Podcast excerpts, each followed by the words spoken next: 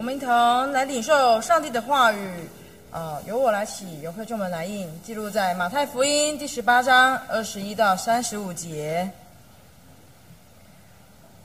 那时，彼得进前来对耶稣说：“主啊，我弟兄得罪我，当饶恕他几次呢？到七次可以吗？”耶稣说：“我对你说，不是到七次，乃是到七次的七次。”说好像一个王要和他仆人算账。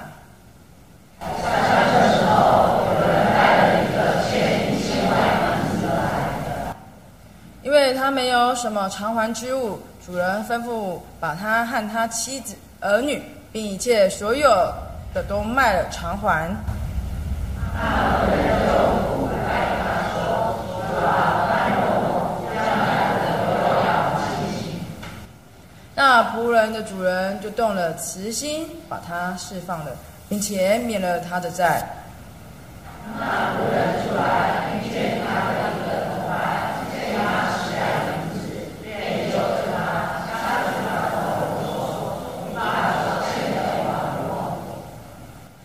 同伴就服服央求他说：“宽容我吧，将来我必还清。”他们已经把他下在监里，等他还了所欠的债。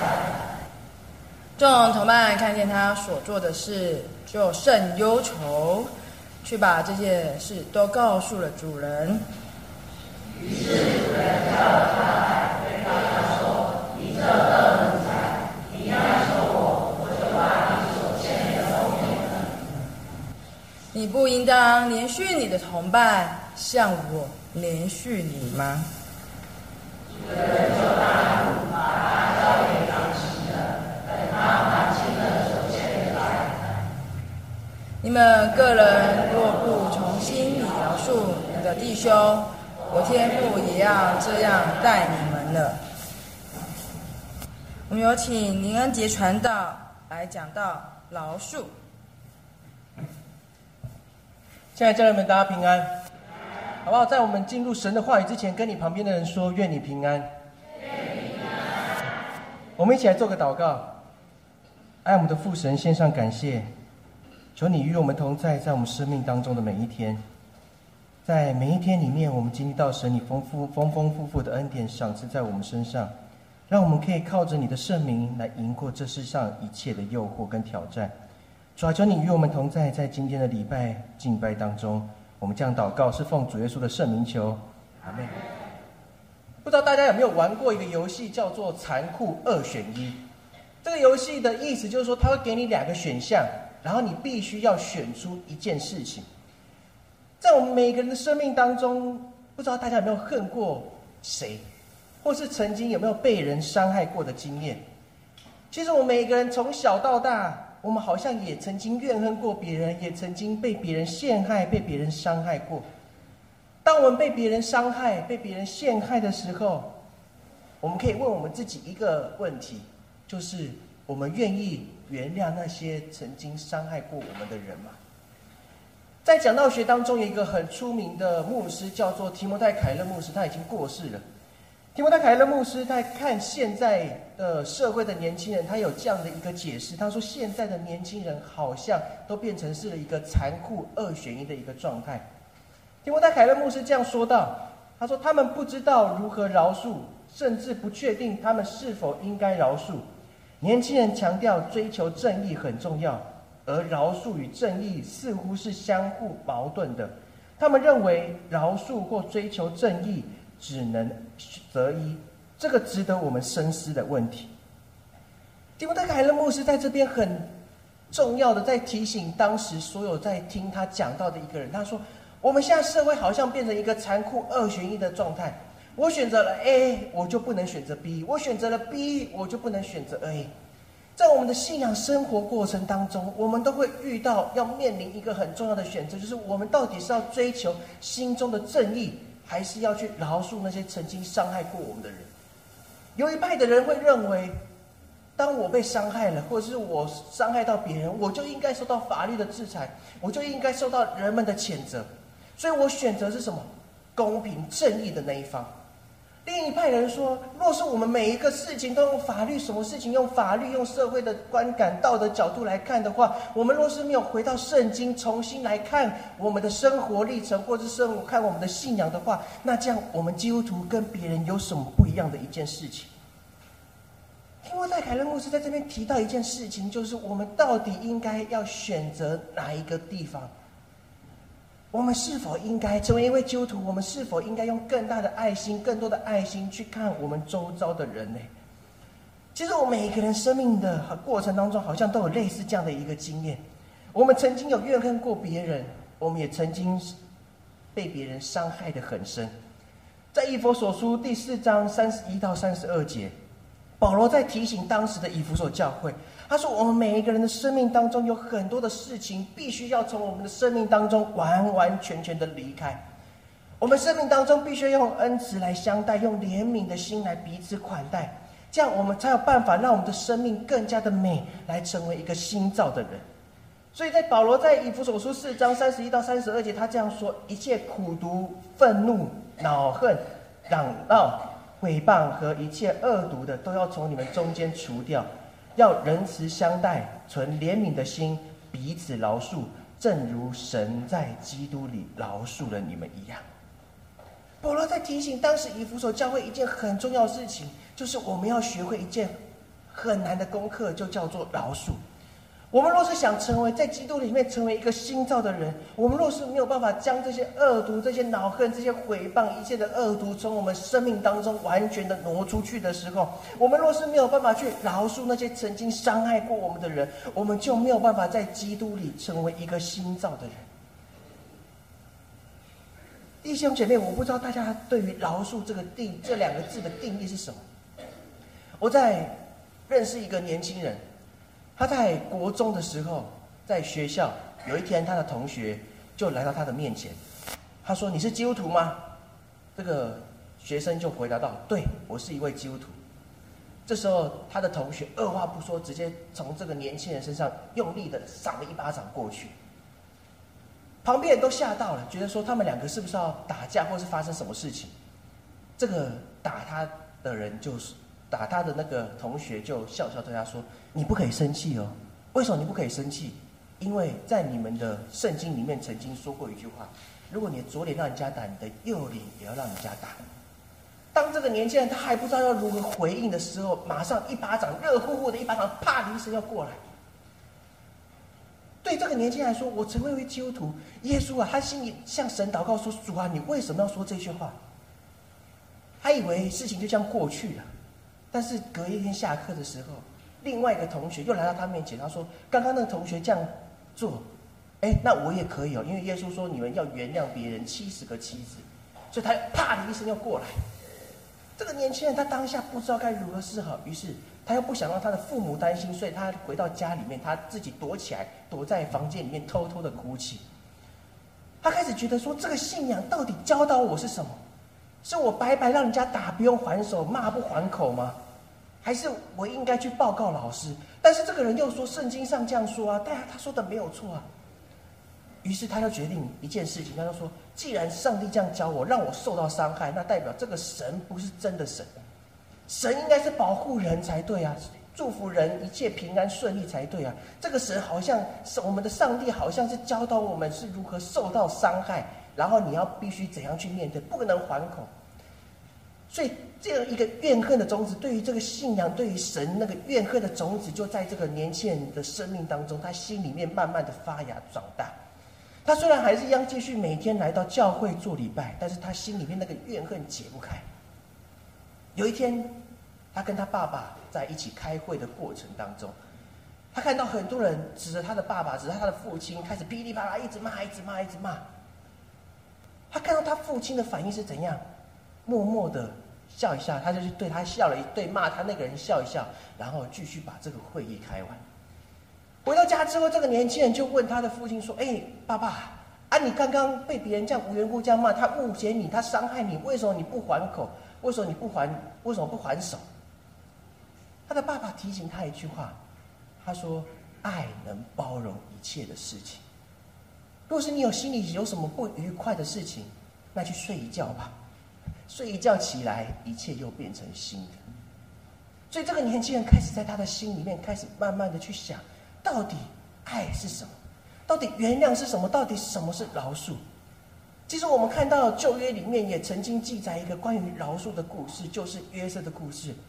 在两个礼拜前，牧师曾经跟我们介绍约瑟的故事。其实我们要是去看整个圣经的过程当中，约瑟的故事当中，他完全没有提到两个字，就叫做饶恕。我们看到约瑟他在很年轻的时候，在小时候就被他哥哥陷害，然后将他卖成奴隶，卖到埃及去。有些圣经的学者用一个很不一样的角度来解读约瑟的故事。他说，当约瑟被卖到埃及，成为别人的奴隶的时候，他心里面应该有很多的怨恨。现在家人们，要是我们成为约瑟的话，你会不会有怨恨？会啊！我的哥哥，我从小到大看我长大的哥哥，竟然用三十块钱把我卖成奴隶，当成别人的奴隶，卖到外邦去做奴隶。其实约瑟心里面有很多的恨，这样的一种恨，就是你们为什么要伤害我？本是同根生，相煎何太急？我们都是同是出自于同一个爸爸，哥哥啊，你为什么要这样伤害我？其实约瑟的心里面应该有很多的话想要说，但是圣经的作者并没有将约瑟心里面所想的记载在圣经里面。后来我们看到圣经的描述说，当约瑟来到波提乏的家中，他很努力。他很努力成为一位总管，他尽心尽力在做每一件事情。他以为他的人生可以比较好过一点的时候，这时候他的老板娘就是波提乏的太太，却要诱惑他，诱惑不成，去陷害他，将约瑟关在监牢里面。我们要去去看约瑟的故事，其实我们可以看到，其实就是一连串的苦难不断的发生在约瑟的身上。约瑟可能在关在监牢里面，他心里会想：上帝啊，为什么？我爸爸的上帝，我阿公的上帝，我阿周的上帝，你到底在哪里？为什么一连串的苦难会降临到我的身上？如果说我们好好去读约瑟的故事，里面并没有讲到什么是饶恕，直到我们看到最后创世纪第五十章，慢慢的，好像有这样的一个观念出现。圣经描述说，当约瑟的哥哥见到父亲死了，他马上来到约瑟的面前，他们有一个一段很深的对话。他的哥哥就对约瑟说：“也许约瑟仍然怀恨我们，会照我们从前待他一切的恶，重重的报复我们。”约瑟的哥哥很怕啊，也许以前约瑟没有报复我们，是因为我的爸爸还活着。但是现在爸爸走了，约瑟会不会加害于我们？所以他们商量完之后，他们来到约瑟面前说：“约瑟啊，拜托你不要这样对待我。”整个故事到最后。慢慢再提起到一件事情，就是饶恕。因为约瑟对他的哥哥说，在五十章二十节，他这样说：“从前你们的意思是要害我，但神的意思原是好的，要使许多百姓得以存活，才能成就今日的光景。”一连串的故事在提醒到一件很重要的事情，就叫做饶恕。那些伤害过我们的人，若是我们无法原谅他们，我们就没有办法过一个全新的生活。我们更没有办法成为一个新造的人。约瑟的饶恕让他成为一个新造的人，让他的生命开始有了不一样。原本那个怨恨的种子，慢慢的在生命当中挪开，因为他知道，原来上帝差派我来到这里，受了一连串的苦难，是要拯救更多人的性命。我们若是没有办法饶恕一个人，那是我们心里面没有办法饶恕任何人的时候，我们就会成为一个失失败的人，因为我们将怨恨放在我们的心里面。有一句话这样说：一个成功的人，一定是一个愿意去饶恕别人过错的人。所以，我们今天看到的马太福音第十八章，若是我们从第一节好好的看到最后一段的时候。整个故事好像是说起一件很重要的事情，就是传福音你所会遇到的事情，跟你所要面，所以你所要准备的态度是什么？第三节，耶稣这样说：“我实在告诉你们，你们若不回转，变成像小孩子一样，绝不能进天国。所以，凡自己谦卑像这小孩的，他在天国里面就是最大的。”然后我们继续往下看，他在说什么？他在说一个迷失的羊的比喻。他说：“一个人若有一百只羊，其中一只走迷了路，你们的意见如何呢？他岂不留下这九十九只在山上去找那只迷路的羊啊？”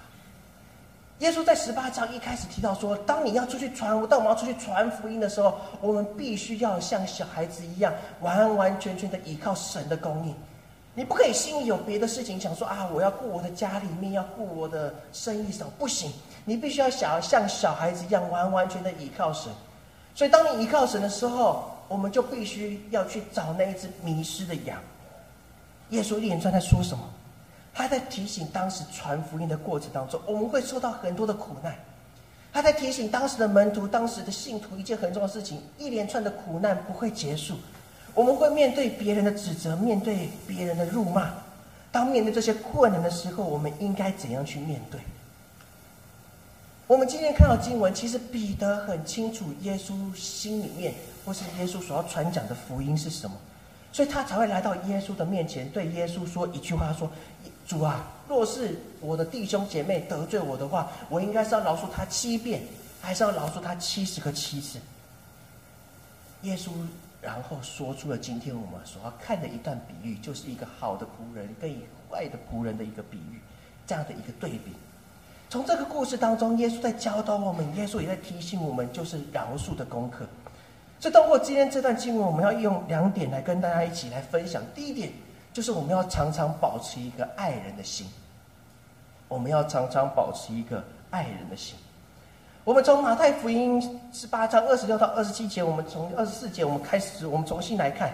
他说有一个人欠了主人钱，主人就将这个仆人抓起来，然后然后对他说：“啊，某某人呐，要是你现在不还我钱的话，因为你欠我很多钱，所以你要是不还我的钱的话，那应该怎么办？”圣经描述说，这个人他没有办法还，所以主人就命令人将这个仆人跟他的子女一切所有都卖了来偿还。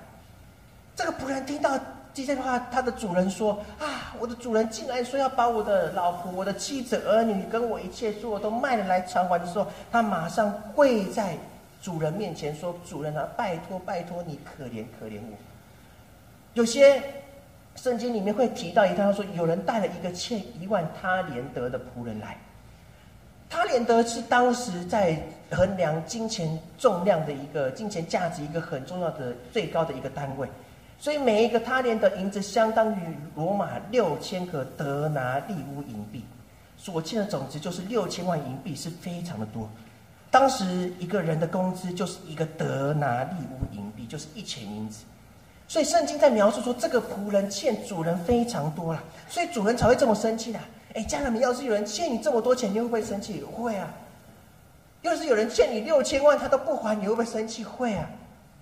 所以这个仆人就很生气，说：“我要把你的老婆、小孩全部东西拿去卖掉，来偿还我的债务。”这个仆人马上跪在主人面前说：“主人啊，拜托拜托你不要这样对我。”圣经在二十七节描述到说，那个仆人就那个仆人的主人就动了慈心，把他释放了，并且免了他的债务。这个仆这个主人听到这个仆人他的哀求的时候，他马上动了慈心。圣经讲描述的非常清楚，这个仆人，这个主人，他就动了慈心，把他释放了，免了他一切的债务。家人们，你看这个主人有多大的爱心，欠这么多钱，六千万钱的六千万银子的人，竟然什么都不用还。主人代表什么？这个主人就是代表我们的耶稣基督，代表我们的上帝。不管我们可以想想看，不管我们过去怎样得罪我们的神，我们怎样怀疑神，怎样不听神的话语，但是他依然爱我们。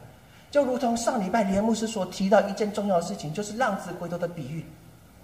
当时的交通、当时的通讯没有那么发达，所以我们可以想象，当这个小孩子、小儿子出门了之后，这个父亲是怎样？一定是每一天都站在他的家门口，往远处的地方看，期盼他的孩子能够早日回到他的身边。因为圣经描述到说，当小儿子回到家时候，这个父亲远远的看到之后，他马上冲过去抱住他的孩。家人们，我们的上帝就是这么爱，让有一个爱心的人，有爱心的、有爱的人。不管你做，我们曾经做过多少的坏事，不管我们过去怎样得罪神，当我们愿意悔改来到神的面前的时候，神就饶恕我们一切的过犯。所以，我们可能每一个人都有这样的经验。所以，台湾人常常在老一辈时候，常常会被债务的观念所影响。我曾经听过阿公说过一句话：当夫妻吵架的时候，就是怎样，夫妻修强子。所以小孩子不听话的时候，大家都会说：“这个囡仔是哪？这囡仔是来偷贼。”所以对于这个老这个爸妈来说，你的孩子不听话，所以你这个辈子就是来还债，所以供北部来行债。古气小看债，伊那来偷债，北部来行债。这是台湾人好像早期常常被债务的观念所影响很深的一件事情。我们被债务债这件事情好像影响很深，所以常常那种有形的债务跟有无形的债务常常会把我们压得喘不过气来。有形的债务，你可能欠人家钱，我们可以用时间、用金钱、用努力去将这个债务来还清楚。但是无形的债务往往会让我们心里面非常受伤，非常的严重。家人们，我们到底是那个主人还是那个仆人？在我们的生命当中，我们是常被有形的债务跟无形的债务将我们无压的无法喘气。当我们无法喘气的时候，我们应该怎么办？我们要回到神的面前，因为就像诗人在六十八篇十九节这样说，我们一起来念：天天背负我们重担的主，就是拯救我们的神，是应当称颂的。诗人在这边提醒我们一件很重要的事情，就是诗人在讲说，我们的主就是天天背负我们重担的主。家人们，我们常常被有形的债务、无形的债务压得压得我们喘不过气来。有些人，有些人会因此对未来失去信心，对人失去了盼望。但是，当我们将这些债务、将我们身上的重担交托给神的时候，神就是拯救我们的神。圣经描述的很清楚，神不是挑时间来背我们。背负我们的重担，他不是一个月来到你面前说：“某某郎啊，啊某某人啊，你是不是有什么债务需要重担需要我帮你背的？”不是，诗人提醒一件很重要的事情，就是神是天天背负我们重担的主。所以，我们当我每次来到神的面前的时候，我们就要尝试将这个重担交托给神，要相信我们的上帝会替我们来背负这样的一个重担。路加福音第七章四十七节在描述一个犯罪的一个妇人，当他来到耶稣的面前的时候，他用香膏和他的眼泪来擦耶稣的脚。旁边这个请耶稣来到家里做客的法利赛人，听到看到这样的一个情形，他就会说：这个人若是先知的话，他一定知道现在给他擦脚的人是谁，他一定知道这样的一个女人是怎样的一个人，她是一个罪人。圣经描写的很清楚，说她是一个罪人。耶稣最后再说一件很重要的事情，就是耶稣对他说：“所以我告诉你，他许多的罪都赦免了，因为他爱的多；而那少得赦免的，爱的就少。”家人们，在我们的信仰过去经验里面，我们可能也背负很多的重担，那些重担有时候会将我们压得无法喘气，甚至因为这些重担会让我们受到很多的伤害。耶稣在提醒我们一件很重要的事情，就是要爱。当你当我们学会爱的时候，我们赦免就多；因为当我们爱的少，赦免就少。我们今天所看的经文，那个主人在面对欠他一万他连得的一个坏的仆人，他来到主人面前说：“主人啊，拜托你赦免赦免，可怜可怜我的时候，主人就动了慈心，赦免他许多的债。”刚刚所提到那个年轻人。当他再次回到信仰里面，他开始慢慢的去找，因为唯一找的方式，他除了向神祷告之外，他必须要去读圣经。读圣经是我们了解神最好的一个方式。所以这个年轻人开始去找说，上帝耶稣说左脸让人家打，那右脸要让人家打，这意思到底是什么？不知道大家有没有猜到他最后有没有得到答案？认为他有得到答案的举手。认为他没有得到答案的举手。这个年轻人到现在，他还是没有得到答案，他还是不懂为什么耶稣要说你的左脸让人家打，右脸左脸让人家打完，右脸要让人家打。这个年轻人就是国中时候的我。家人们，要是我常常被那样一个怨恨在。成长过程当中，因为我父亲是牧师，我身为一个基督徒，我这样一个身份而受到逼迫、受到压迫的时候，要是我让那个心中那个恨无法离开我的生命的时候，我的生命就没有办法往前继续来走，因为我会觉得这个信仰是骗人的，那这样我就没有机会站在这边跟大家分享神的话。神有时候使用每一个人都有他奥秘的地方。以前我不懂神为什么这样对我，到现在我还是没有办法得到一个很明确的答案。但是在这段过程当中，我慢慢学会到一件事情，就是要如何懂得如何去爱。我们在歌词里面，在歌曲里面，或是在圣经里面，我们常提到说，我们要学会如何去爱。爱不是一件很难的事情，但也不是很简单的事情。耶稣在这边也提醒我们：爱多赦免就多，爱少赦免就少。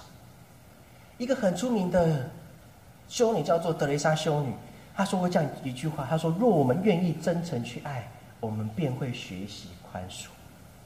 在他的生命过程当中，他有一次在他的回忆录里面提到一件事情，就是当他要离开修道院的时候，他对他的院长说：“修道院的院长说，院长啊，外面有很多人正在受苦，在印度的时候有很多受苦的百姓，我们是不是有可以有什么办法去帮助这些人？”但是没想到是这个院长竟然对他说：“我们的责任不是要去关心这些人。”你来到修道院，一个很重要的目的就是要修道，然后去了解上帝的真理。外面受苦的人跟你其实没有任何的关系。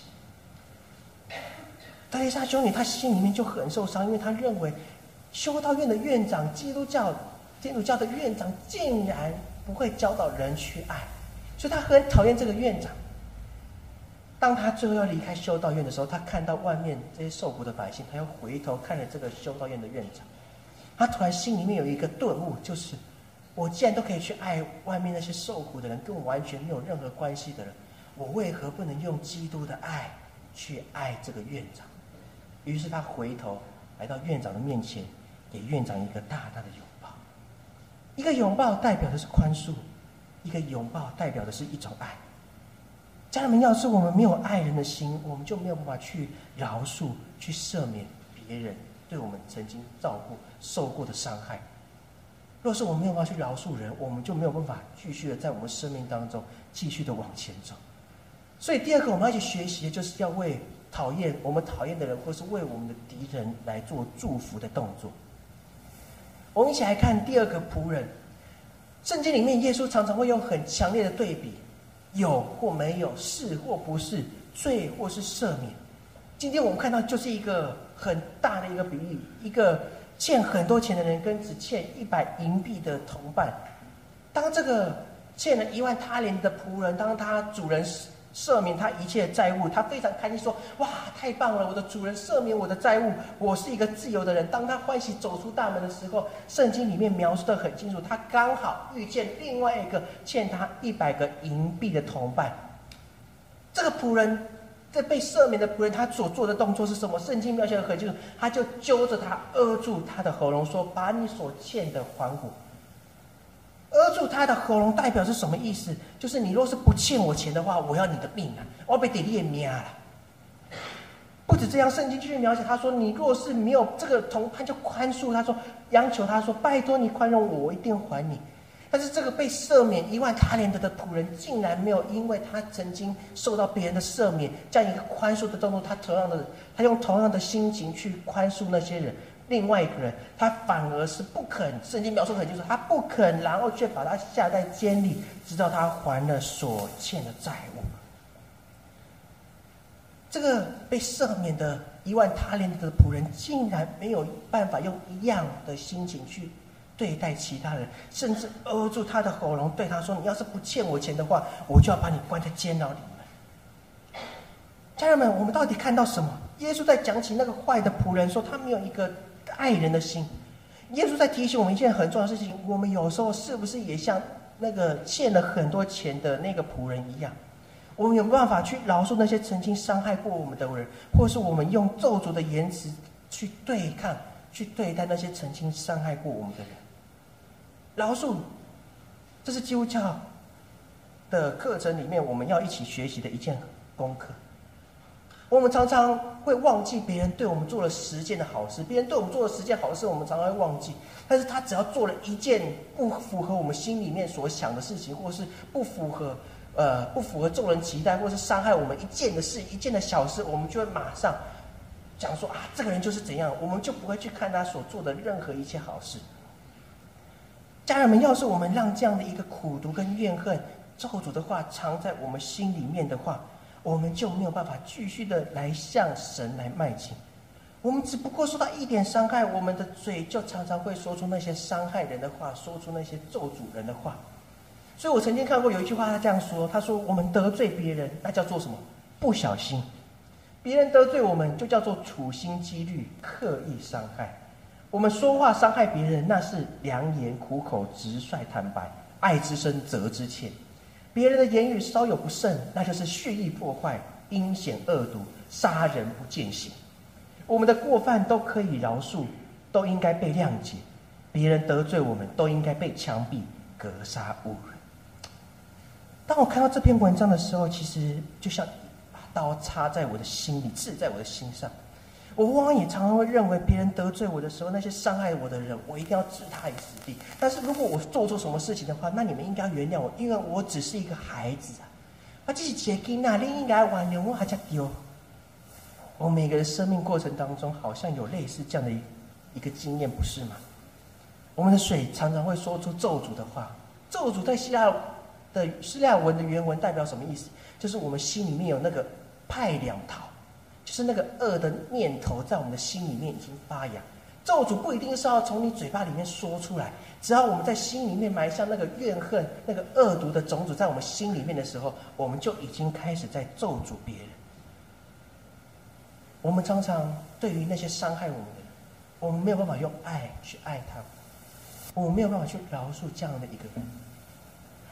但是在一九八七年，在爱尔兰发生一件事情，有一群改革中的信徒，他们参加国上的庆典，要怀念过去这些为国家奋斗的一些先驱。在他们庆祝的过程当中，一枚炸弹就在他们的中间降下来，然后爆炸。爆炸之后，有十一个人死亡，六十三人受了很大的、很重的呃伤害，其中有一个人叫威尔森。一个父亲叫做威尔森，他他也带着他的女儿来参加这样的一个庆典。他的女儿在他面前当场被炸死。我们可以想想看，这个威尔森这个父亲的心里面会怎么想？女儿在他面面前当场被炸死，那样一个伤痛是他永远挥之不去的一个阴影。他心里想说：早知道我不要带我的女儿去参加这个庆典就好。照理来说，要是我们是这个威尔森父亲的话，我们应该会怨恨这些恐怖分子。你们为什么要伤害我的女儿？为什么要伤害这个国家？但是这个威尔森他说了一段话，他说：“我已经失去了我的女儿，可是我没有怨没有怨恨在我的心，恶毒的言辞也没有办法让我的女儿从死里面复活。所以我每一天都向神来祷告，求神赦免那些恐怖分子。”后来有一个牧师叫做杨斐利牧师，他写了一本书叫做《恩典多奇异》，就是我们右边看到这张图，他将这个故事放在里面。杨斐利牧师就为这段故事、为这本书下了一个很大的一个结论，他说：“爱才是我们的底线。”当我们去看，当我在看这段故事的时候，我有很大一个感动，那个感动就是女儿在爆炸当中当场被炸死。这个威尔森竟然回到他的信仰里面，他不是去咒诅，不是去埋怨神说为什么要这样，他反而是为这些恐怖分子来到神的面前，为这些恐怖分子来祈祷。家人们，信仰最难的一件事情，也是最难学习的一件事情，就是为了那些曾经伤害过我们的人来祷告、来祝福。有些人会说：为什么？为什么为那些敌人来祝福？为什么要为那些曾经伤害过我们的人来祝福？有一句话这样说：不为什么，只因为爱。因为爱，才可以让我们基督徒的人生有不一样的翻转。因为爱，我们才能活出基督的样式。所以罗马书十二章十四节跟路加福音六章二十八节，我们一起来念：要祝福迫害你们的，要祝福不可咒诅；要祝福咒诅你们的人，要为凌辱你们的人来祷告。圣经在提醒我们一件重要事情：我们遇到事情、遇到伤害的事情，不是要以牙还牙、以以眼还眼，而是要祝福，不要咒诅；只要祷告，不要咒诅。家人们，求神帮助我们。我们往往会陷入一个很深的神痛一个痛苦的深渊里面。那个深渊就是我们曾经受人家拯救，我们也曾经被别人赦免。但是当我们被别人赦免，当我们被别人拯救的时候，当我们面对那些也同样需要别人赦免的人的时候，我们竟然是用压迫的手段去压迫他们。就像那个坏的仆人一样，当他受到主人的赦免的时候，他应该是用赦免的手段，用饶恕的手段去饶恕其他人一样，但是他却不愿意饶恕只有欠他一百银子的那一个人。当他被赦免的时候，他竟然成为一个压迫者，去压迫伤害他的人。家人们，信仰最难、最大的危机，就是我们常常会被别人赦免，或是被别人祝福之后，我们往往不会用同样的心态去面对周遭其他的人。我们往往是用一个压迫手段去对抗那些曾经伤害过我们的，因为我们过去受到伤害很大。若是我们这样的话，耶稣的爱就没有办法进入到我们的心里面，没有办法去修补我们身上的伤痕。每一个人的身上的伤痕，有些人会如何去断定定义这样一个伤痕？有些人会说，伤痕是什么？伤痕除了是你受伤的痕迹之外。更是神在你身上留下一个荣耀的徽章，因为每一段的伤痕都是神在提醒我们要改变什么，要加强什么。当我们痊愈之后，当神的爱进入到我们的心里面的时候，神亲自的修补我们身上一道一道的伤痕，就如同耶稣一样，当他被人钉在十字架上的时候。朝台下的人都嘲笑他说：“要是你是基督，要是你是基督，是呃你是弥赛亚的话，那你从十字架上面下来啊！你下来啊！当你下来的时候，我们就相信你是弥赛亚。”这些耶稣面对人的嘲笑，面对人的背叛，甚至面对人的殴打的时候，他没有说一句话，他反而是为这些人来祝福、来祷告，说：“父啊，赦免他们，因为他们所做的，他们不知道。”所以，耶稣在今天的经文里面，马太福音在提醒我一件事情：不是原谅七次，不是原谅七十个七次，而是要不断的原谅，不断的赦免。最近在 Netflix 里面有一部电影，有一部影集，我不知道大家有没有看过，叫做《终极谍报内》。这部影集还提到很多的恐怖事件，其中有一段在讲洛旺保禄二世被暗杀的一件事情。当洛旺保禄二世被暗杀之后，他被送到医院急救。急救他恢复健康的时候，许多人就问他说：“你想做什么事情？”这个洛王保禄二世说：“我想去见那个凶手。”旁边人都劝他说：“你不要去见他，哎，你去见他那就完蛋了。”说：“哎，你去见他，你要意义代表什么？”旁边人不断的阻止他，他的幕僚完全阻止他，旁边书记主教完全阻止他说：“不要去做这件事情，因为若是你去见他的话，可能会别人会认为你在上演一场苦肉计了。”因为当时洛王保禄二世他在教会，在天主教教会里面的地位，其实算是有点岌岌可危。所以当他这样，旁边人都阻止他去做这样的事情后，他毅然决然，他一定要去见这个凶手。他来到这个凶手的，他来到监牢里面，对这个凶手说了这样一段话：他说：“我每一天都替你祈祷，我选择原谅你，因为我的天主，我的耶稣基督也曾原谅我所做的一切过犯。爱可以原谅。”爱可以弥补一切的伤害，家人们，这些我们讲这些教宗，或是我们所看的圣经，如果跟我们唯一一个不一样，或者是我们也可以效法的一件事情，就是他们也曾经犯过错。当他们犯过错的时候，他们重新回到神的面前，他们接受了神的恩典、神的爱之后，他们用不一样的爱去爱那些曾经伤害过他们的人。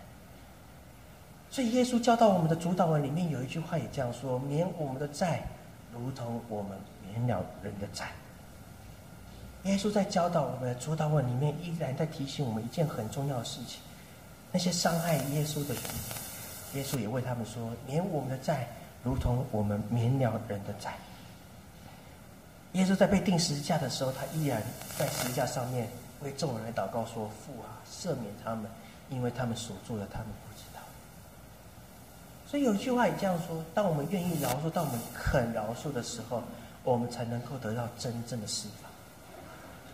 他们饶恕不一定是饶恕别人而已，有时候最难饶恕的，反而是我们自己。我这一辈子，我是一个睡一觉起来就会什么都忘记的人，就是别人对我怎样，我会马上忘记，然后我又开始过崭新的一天。所以以我的个性，我认为我应该是很会饶恕人的，或是很我很常常去原谅别人，或是大家可以说我常常去忘记这些伤害，所以我就自然而然去饶恕了很多人，那些伤害过我的人。但是我的生命当中，我有一个人我是没有办法饶恕的，那就是我自己。我曾经跟大家分享过，当我们当我们来搬来到南坎的时候，非常不习惯，因为我自认我是一个天龙国的人。天龙天龙国的人代表什么意思？就是你离开了台北市之外以外，包含在新北市，全部都是什么？增咖，全部都是养水牛，然后充满稻田的地方。刚好牧师那天带我们来看南坎大安教会的时候，那天是过年期间，所以过年期间路上一个人都没有。所以对我来说，南坎就是什么增咖。所以对于这种从小在天龙国长大的我来说，我决定做一件事情，就是把这边就是把家里面当成是旅店就好。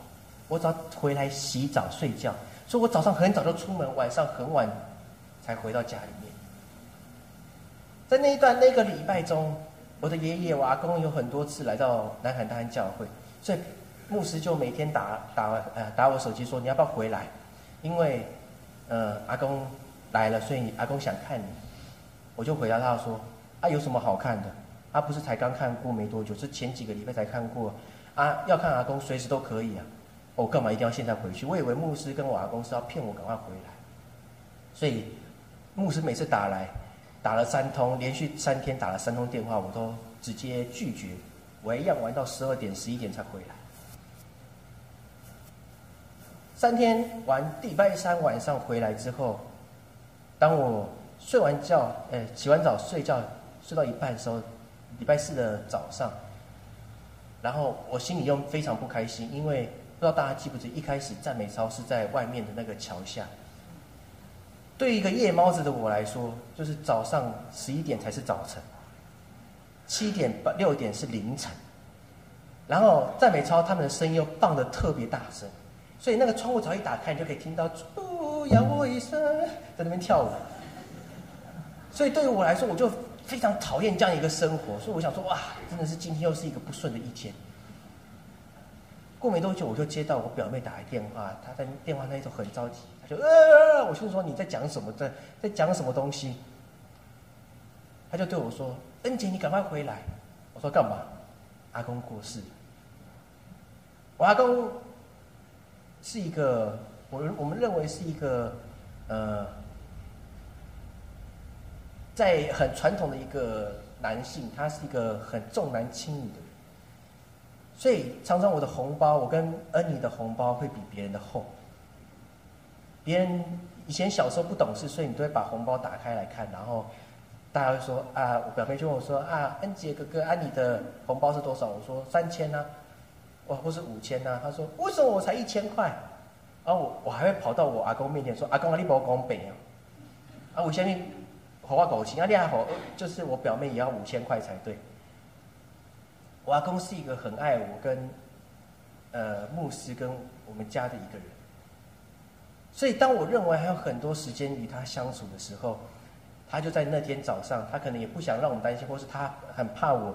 这个叛逆不孝的孙子会忘记他，所以他选择在八月八号那天回到神的面前，回到神的家里面。这件事情给我一个很大的一个冲击，跟一个很大的一个无法原谅自己一个地方，就是我们都认为有很多的时间，我们可以去做很多事情。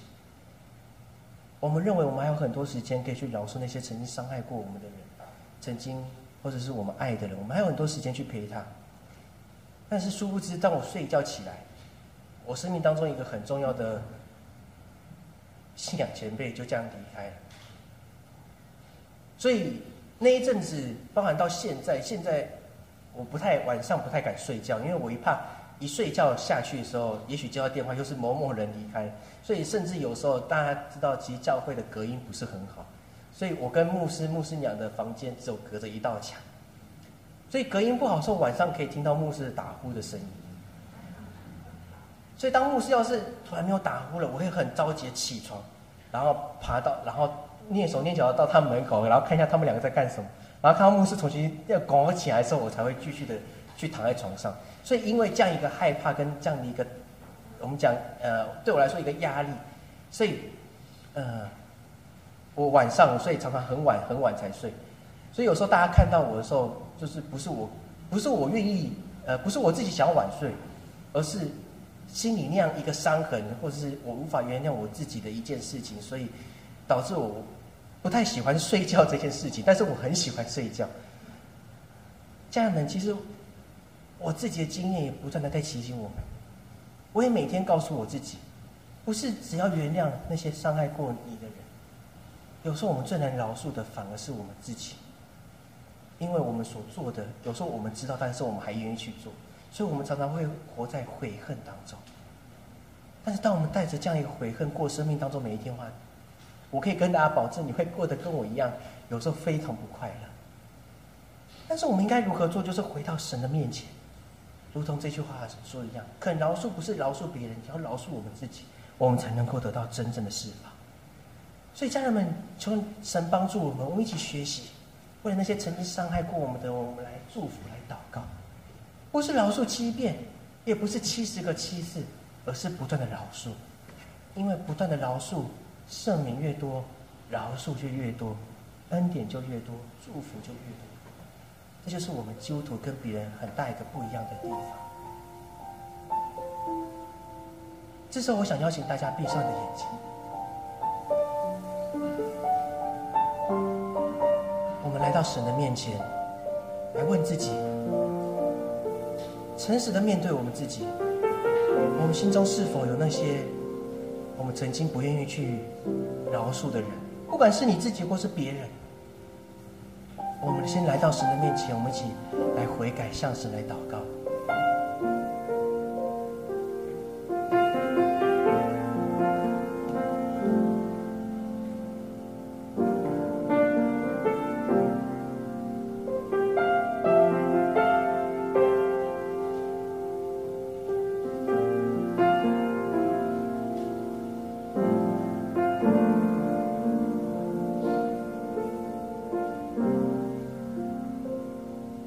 请大家再次睁开你的眼睛。很多人会说，来到教会要用心灵和诚实来敬拜神。心灵和诚实代表什么？就是要毫无隐藏、毫无保留的来到神的面前，就如同诗人提醒我们一样，神是天天背负我们重担的主。他在今天不止对我说，不止对牧师说，或是对长子说，更是在坐在每一个坐在南凯大安教会的每一个信徒、每一位大家来说。孩子啊，把重担交给我。当你当我们愿意真正的悔改，来到神的面前，就如同那个浪子回头的比喻一样，神张开双手拥抱我们。好，不好。